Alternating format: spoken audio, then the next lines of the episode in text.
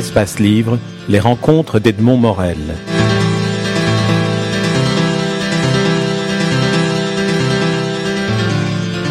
Gisèle Halimi, vous publiez aux éditions Plomb un récit autobiographique, ne vous résignez jamais. Alors Gisèle Halimi, je suis très heureux de vous recevoir à ce micro. Vous faites partie de ces personnes qui ont mené un combat qui a changé le monde, en tout cas dans les sociétés occidentales, euh, donner sa place, sa dignité, son identité et sa liberté existentielle à la moitié de l'humanité, les femmes. Le récit que vous nous donnez aujourd'hui, même s'il se fonde sur l'histoire de votre vie, de votre combat, votre féminisme, est résolument tourné vers l'avenir. et c'est de là que j'aimerais bien que nous partions, de la projection dans l'avenir.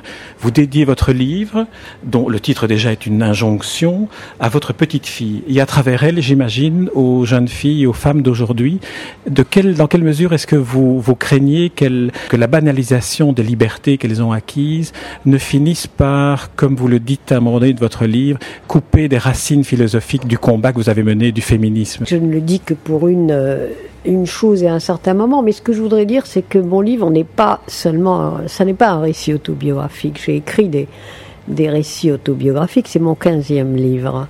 En fait, ce livre, euh, c'est un besoin de recherche d'unité, de théoriser, de trouver le fil rouge euh, cohérent qui a qui relie au fond mes chemins passés, mes, mes engagements passés avec euh, ce qui se passe aujourd'hui et ce que je peux, le peu que je peux projeter dans ma vie pour moi. Donc c'est un, une volonté de théoriser ce que je n'avais jamais fait jusqu'à présent. Mais bien entendu, ça n'est pas pour autant un essai universitaire de théorisation féministe. Il s'agit de comment je suis devenue féministe moi, ce qui est un peu particulier à partir de mon vécu, de, de mon enfance douloureuse, un peu asphyxiée, de parce que tu es une fille, de ce dont on a voulu me priver, ce qu'on a voulu m'imposer comme servir mes, mes frères parce qu'ils étaient des garçons, ce que j'ai refusé jusqu'à prendre le risque, je voulais même en mourir, donc enfin mourir à mon âge, c'était de rester au lit, de refuser de me lever, de me laver, de m'habiller, d'aller au lycée et de me nourrir. Alors au bout du troisième jour, mes parents ont eu très peur, surtout ma mère qui a toujours pensé que j'avais un petit grain dans la tête, que tout ça tournait pas bien rond. Donc, euh, ce que ce que j'ai voulu faire dans ce livre, c'est pas tellement, c'est ni euh, exemplaire, c'était un récit qui liait. En fait, c'est ça qui me manquait, c'est la liaison euh, un peu théorique, mais à partir d'un vécu de mon féminisme aux luttes collectives d'aujourd'hui et, je ne peux pas dire de demain, mais en tout cas d'aujourd'hui. Le combat que vous avez mené est, né d'une révolte de, jeunesse. C'était vraiment un, moment de révolte euh, euh, vitale. Un moment de révolte sauvage, radicale parce que, bon, d'abord, on m'avait abreuvé du récit que ma naissance avait été une malédiction, parce que j'étais une fille, un malheur. Pendant trois semaines, me disait mon père, j'ai caché ta naissance. Quand on me disait, ben, est-ce que Fritna, c'est ma mère, Fritna, est-ce qu'elle a accouché? Je disais non, pas encore, parce qu'en fait, il ne se faisait pas ce malheur d'avoir une fille. J'étais pourtant pas la première, j'avais eu un frère avant moi, donc, mais il ne se faisait pas ça. Et à partir de là, ma mère avait décidé que j'avais un destin tout fait. Elle me disait, ma grand-mère a vécu comme ça, ma mère a vécu comme ça, moi aussi, tu vivras comme ça. Vous revenez sur euh, l'image de votre mère de manière euh, récurrente dans, votre livre, notamment lorsque vous évoquez, parmi tous les thèmes que vous évoquez, l'indépendance financière, l'indépendance financière qui, était pour vous une, image donnée par votre mère de cette soumission, à cause notamment à cause de la dépendance financière. L'indépendance économique me paraît être, si vous voulez, le deuxième socle de la libération des femmes. Le premier étant s'appartenir droit de se choisir son corps, choisir ses maternités. Le deuxième étant, euh, ou en même temps, je veux dire, c'est l'indépendance économique parce que je prétends que sans indépendance économique, tout, tout ce qu'on annonce comme euh, liberté, euh, tout cela se résout à des leurs. Je prends un exemple très concret qui est celui des violences faites aux femmes, qui est, comme vous le savez, un thème actuel, hélas. En France, il y a quelques mois, il mourait une femme tous les trois jours. Aujourd'hui, il meurt une femme tous les deux jours. Les violences euh, conjugales ont augmenté de 30% en quelques mois, en quelques années, pardon, mais elles ont augmenté tout de même. Donc euh, il y a un vrai problème et on a raison de s'en préoccuper. Mais si on s'en préoccupe simplement par le compassionnel, hein, c'est-à-dire euh, accueillir la femme battue, les enfants, il faut le faire. Si on s'en préoccupe seulement par le compassionnel, je disais, euh, ce qu'il faut faire, mais on n'a rien fait. On a simplement secouru quelqu'un pendant quelque temps. On l'a pas tiré d'affaire. Parce que qu'est-ce qui se passe quand une femme qui n'a pas la moindre ressource, qui vit euh, au foyer de son compagnon cogneur. Bon, un soir, elle n'en peut plus, elle s'en va, elle prend les enfants. Alors heureusement, il y a un centre pour l'accueillir, on essaie de, de la remettre un peu d'aplomb, et puis, et puis 8-10 jours, 15 jours après, le, mari cogneur ou le, compagnon cogneur revient et dit Bon, euh, faut que tu reviennes, pardon, c'est parce que je t'aimais trop, etc. On connaît cette littérature. Quelle est l'alternative pour les femmes? Ces femmes-là, elle n'en a pas. En plus, elle se culpabilise et quelquefois elle s'en sert comme alibi d'ailleurs avec le sort des enfants. Elle ne peut pas les faire vivre, elle ne peut plus les envoyer à l'école, donc elle rentre. Et ça recommence. Donc on n'a rien fait. On a secouru ponctuellement quelqu'un à un moment donné, mais on l'a pas tiré d'affaire. En revanche, une femme qui a un emploi, mais je dis même modeste, hein, je pense pas aux grandes fortunes, employée, secrétaire, euh, standardiste, même ouvrière, qui a donc une toute petite indépendance économique, mais une indépendance économique. Quand, quand le drame lieu Eh bien, d'abord, la première chose qu'il faut dire, c'est que le travail, quel que soit, quel qu'il soit, socialise. Vous n'êtes plus seul. Dans le travail, vous avez des, des camarades, des amis, euh, des relations, des complices, des ennemis. Enfin, le travail socialise. Bon, donc déjà, on sait qu'on n'est pas seul. On peut téléphoner, on peut se réfugier chez là. Mais même si, en dehors de ça, si on ne veut pas sur les uns et les autres, si on veut d'abord s'en aller librement, ben on sait qu'avec une petite carte de crédit, pour petite qu'elle soit, pour petit que soit le crédit, on peut s'en aller, se loger avec les enfants, et on sait que le lendemain, les enfants vont être nourris, vont être propres, vont aller à l'école, et ça vous donne du temps, ça vous donne le temps de voir véritablement en toute liberté l'alternative. Vous pouvez retourner peut-être, mais c'est autre chose. Vous l'aurez fait en, toute connaissance de cause. Mais si vous ne voulez pas retourner, si vous avez besoin plus de temps que la réflexion, parce que l'aide n'est pas indéfinie, celle qu'on vous a, on apporte aux femmes démunies.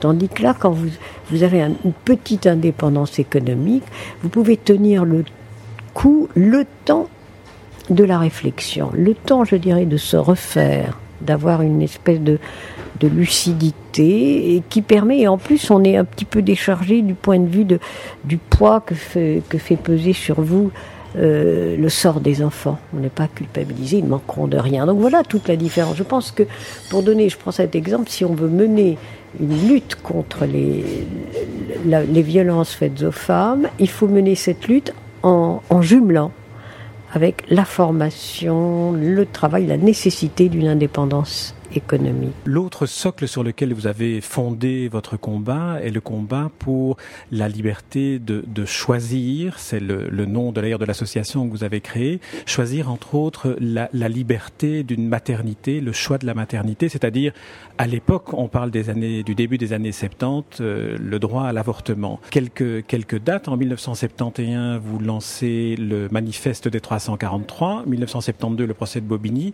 1974, la loi sur l'interruption volontaire de grossesse. Ce qu'il y a, c'est que d'abord la première chose qu'il faut dire, et je pense que c'est très positif, mais personne ne le dit. Bon, le chiffre des, des avortements est resté stable, c'est quand même très important.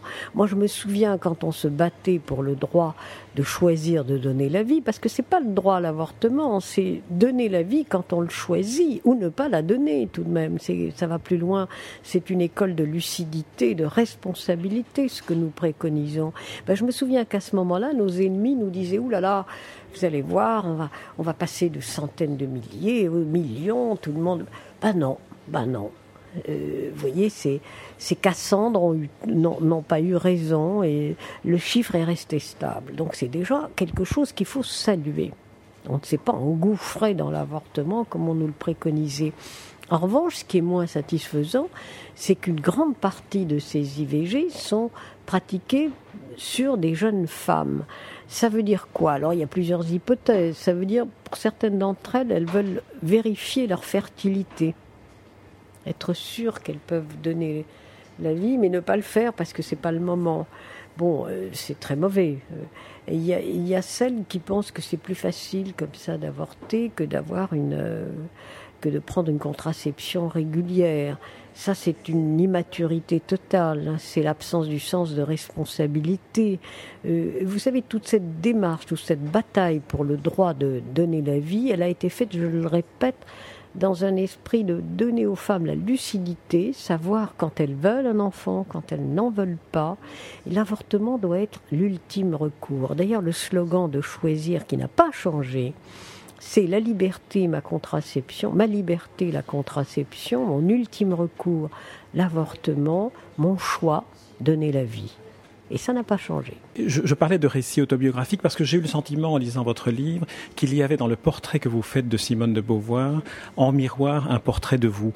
Le sentiment que vous n'avez pas réussi à, comprendre vraiment, par exemple, la froideur de Simone de Beauvoir, le fait qu'elle peut s'abstenir d'exprimer le sentiment pour lequel vous, vous étiez en empathie complète. Je pense à l'exemple, euh, racontez-le nous, de votre retour du Vietnam où vous faisiez partie du tribunal Russell et vous aviez témoigné du Vietnam en revenant avec une émotion, chargée d'émotion par rapport à ce que vous avez vu.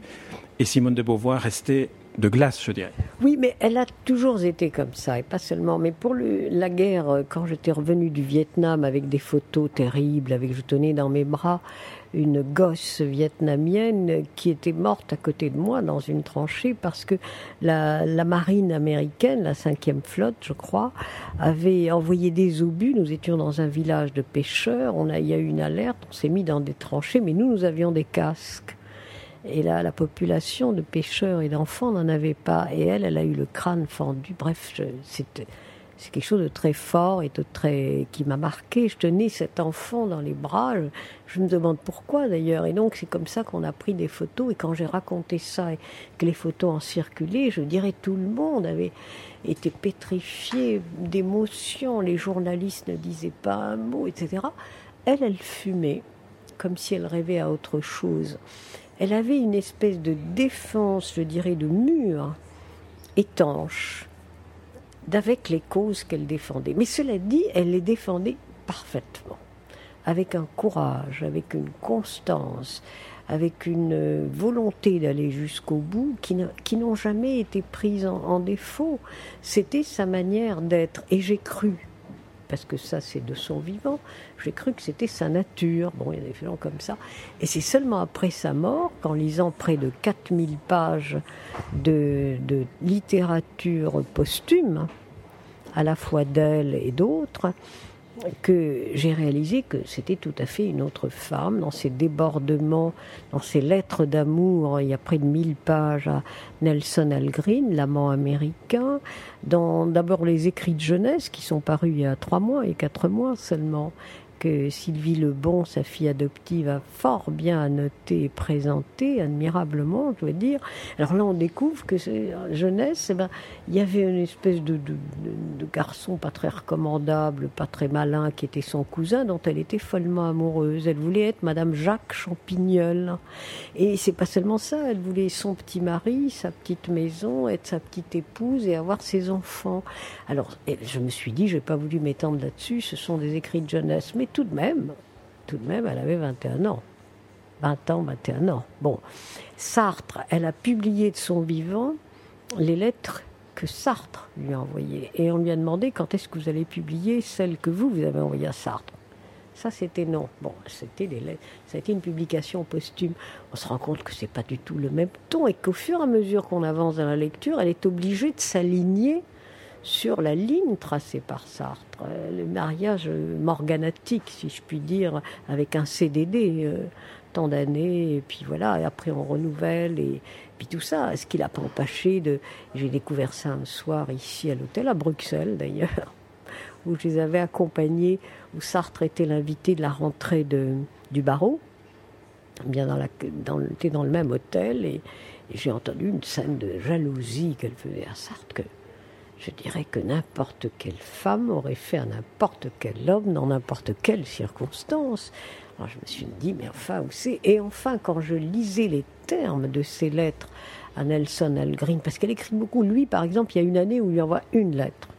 Alors qu'elle, elle en a écrit 400 et quelques. Bon, elle parle de euh, je, suis votre femme à tout jamais, vous êtes mon, mon mari, je veux vous retrouver dans notre petite maison, je me suis acheté une robe de plage, je vous aime et, et vous êtes tout pour moi. En fait, des, lettres débordantes et même de sensualité. Et, là même, je disais, parce que ça, ça m'a frappé, elle dit, je, je veux vous rejoindre et je serai votre babiole d'amour je me dis, mais enfin bon, c'est Simone de Beauvoir. Et à l'époque tout de même, elle a plus de 40 ans, c'est 47, 48, 49 à peu près, et elle commence à écrire en même temps le deuxième sexe. Je me demandais aussi si l'écriture de ce, de ce livre, euh, Ne vous résignez jamais, n'est pas un récit autobiographique, vous nous l'avez dit, mais le fil rouge, je pense qu'il passe aussi à travers l'importance de l'écriture pour vous. Tout à fait. Je crois que là, c'est tout à fait juste. C'est vraiment ça. C'est le fil rouge. Et ça m'a donné, une fois de plus, parce que je dis c'est mon quinzième livre, je suis différente quand j'écris. J'ai une appréhension autre qui est celle de la parole quand je plaide. Et, et je sais que chaque mot, d'abord, j'ai un plaisir, moi, dans l'écriture qui est presque un plaisir sensuel. Moi, j'écris pas à la machine, euh, j'écris tout avec un feutre et des pages, et, et j'ai mes rites comme tous les écrivains qui écrivent à la main. Et donc j'ai un plaisir quand je m'installe devant ma, ma, page avec mes feutres, tout ça qui est, qui est quelque chose dont je pourrais difficilement me passer, car j'ai toujours écrit, moi, depuis que je suis gosse. Depuis que j'ai su écrire, je crois, j'ai écrit. Donc l'écriture est quelque chose pour moi, une appréhension du monde et un moyen de rendre compte de, de ma réflexion qui est totalement différente, je dirais, de celle que j'ai quand je, quand je me quand je plaide à la barre, quand je fais une manifestation publique, quand je prends la parole à une tribune, euh, voilà, c'est tout à fait autre chose.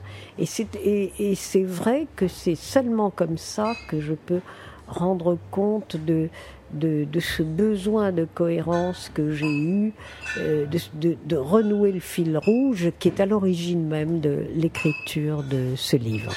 J'ai trouvé que dans le dernier paragraphe euh, de votre livre, vous étiez en contradiction inacceptable à mes yeux avec l'ensemble du livre, avec cette phrase qui dit ⁇ Je me retourne sur les chemins parcourus, les seuls qui s'offrent à moi ⁇ Je pense que vous avez quand même ce livre à écrire, que vous mentionnez en petite note en bas de page, sur la page qui fait, qui fait regard, la religion et le féminisme. Ne vous résignez pas, Gisèle Halimi, ce livre-là, on l'attend d'autant plus aujourd'hui.